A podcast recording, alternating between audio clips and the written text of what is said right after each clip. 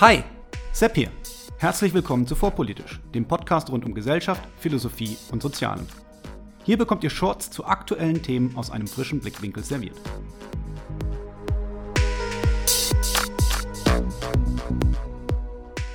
Heute Peer Review.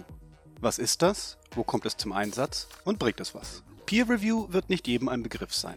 Es handelt sich dabei um ein Qualitätssicherungssystem in der Wissenschaft, bei dem ebenbürtige Fachkollegen, im Englischen Peers genannt, Aufsätze vor Veröffentlichung in einem Fachjournal begutachten und deren Veröffentlichung empfehlen, Verbesserungen anmahnen oder die Publikation ablehnen können. Dabei achten sie auf die verwendeten Methoden, die zitierte Literatur und überprüfen die Plausibilität im Vergleich zu bereits veröffentlichten Studien. Dies ist deshalb nötig, da wir uns an der vordersten Front der Forschung befinden, so dass niemand die zur Veröffentlichung vorgelegten Ergebnisse vorab kennen könnte und sozusagen wie in einer Prüfung deren Richtigkeit bzw. Falschheit klar attestieren könnte. In Anbetracht dieser Tatsache bleibt eine Prüfung auf Plausibilität und saubere Arbeitsmethoden die bestmögliche Qualitätssicherung. So zumindest die vorherrschende Meinung. Aber tut sie das wirklich? Denjenigen, die nie in der Wissenschaft gearbeitet haben, mag diese Frage unverdächtig erscheinen. Aber sie hat einige Sprengkraft. Das Peer-Review-Verfahren hat sich zumindest in den Naturwissenschaften, aber auch in vielen Sozial- und Gesellschaftswissenschaften vollständig durchgesetzt und gilt als der Goldstandard schlechthin. Es hat sich so stark durchgesetzt, dass der Historiker Adam Mastroianni in seinem Blog Experimental History nur halb ironisch vom größten wissenschaftlichen Experiment der Welt spricht, an dem sich einfach alle Wissenschaftler beteiligen müssten. Nun muss man einschränkend erwähnen, dass dies nicht ganz richtig ist, da es auch weiterhin Disziplinen gibt, in denen Monographien, also Einzelschriften in Buchform, eine wichtige Rolle spielen, die üblicherweise keinem Peer Review unterliegen. Es ist jedoch auffällig, dass kein einziges renommiertes wissenschaftliches Journal, das mir geläufig wäre, auf Peer Review verzichtet. Was Mastroianni nun moniert, ist, dass niemand jemals verifiziert hat, dass dieses System auch wirklich so gut ist, wie behauptet, und das trotz der enormen Aufwände und damit Kosten, die es generiert. Es wird geschätzt, dass alle Wissenschaftler zusammen 15.000 Jahre mit dem Begutachten von Studien im Rahmen des Peer-Review-Verfahrens verbringen. 15.000 Jahre und zwar jedes Jahr. Eine enorme Belastung des Systems und dafür, so sollte man meinen, bräuchte es gute Belege, doch diese fehlen vollständig.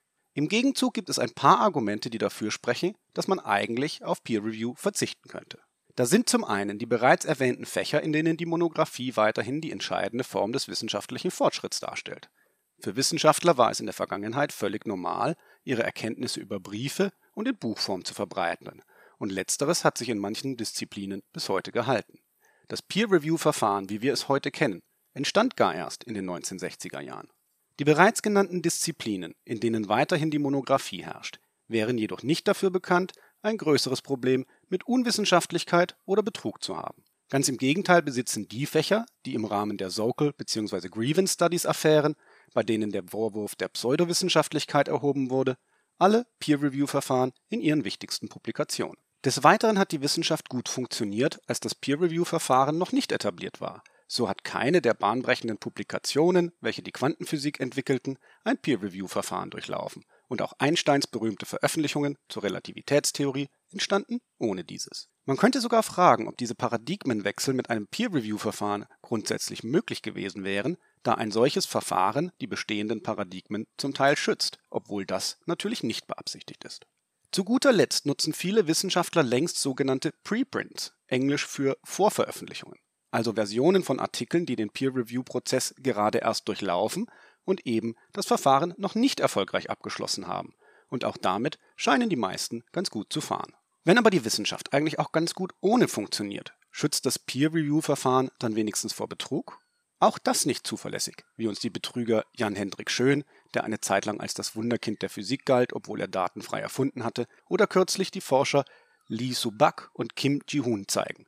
Letztere wollten angeblich ein bei Raumtemperatur supraleitendes Material namens LK99 entdeckt haben, was wirklich eine Sensation und Nobelpreiswürdig gewesen wäre. All diese Betrugsversuche und schlampigen Auswertungen wurden durch Begutachtung und wissenschaftliches Arbeiten der Wissenschaftlergemeinschaft nach Veröffentlichung aufgedeckt. Denn auch das darf man nicht vergessen. Peer Review vor Veröffentlichung ist ja nur ein Aspekt der wissenschaftlichen Qualitätssicherung. Im Rahmen ihrer täglichen Arbeit lesen, überprüfen und plausibilisieren Forscher ständig Veröffentlichungen, von denen sie etwas zu lernen erhoffen. Daraus ergibt sich eine automatische Qualitätskontrolle. Und diese führt dann auch dazu, dass Veröffentlichungen manchmal wieder zurückgezogen werden. So mag nicht jedermann bekannt sein, dass die Psychologie eine große Reproduzierbarkeitskrise durchläuft, bei der Studien, die bereits durchgeführt wurden, sich als einfach nicht mit ähnlichen Ergebnissen wiederholbar erwiesen. Auch dies fiel im Zuge einer nachgelagerten Qualitätssicherung auf und nicht im Rahmen des Peer-Review-Verfahrens. Kann das Peer-Review also weg? Nun, man sollte nicht vorschnell urteilen, immer langsam mit die jungen Pferde. Man kann natürlich auch sehen, dass wir heute mit einer Flut an Veröffentlichungen zu kämpfen haben, die anders ist als in den Zeiten vor der Massenuniversität. Man sollte also vorsichtig sein mit den Schlüssen aus alten Zeiten. Auch ist es richtig, dass Betrug und Unwissenschaftlichkeit nicht komplett verhindert werden konnten und können. Wir wissen jedoch schlicht nicht, wie viel uns erspart geblieben ist, weil das System funktioniert hat. Auch wissen wir nicht, wie groß alleine der Abschreckungseffekt ist, einfach nur, weil ein solcher Prozess existiert. Das berühmte Paradoxon der Prävention. Eine Diskussion sollte es allemal wert sein und der Prozess der kritischen Bewertung, den Adam Mastroianni angestoßen hat, sollte weitergeführt werden. In diesem Sinne hoffe ich, einen interessanten Denkanstoß gegeben zu haben.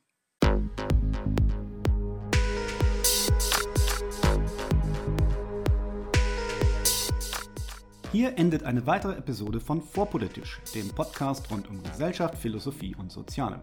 Vielen Dank für eure Zeit.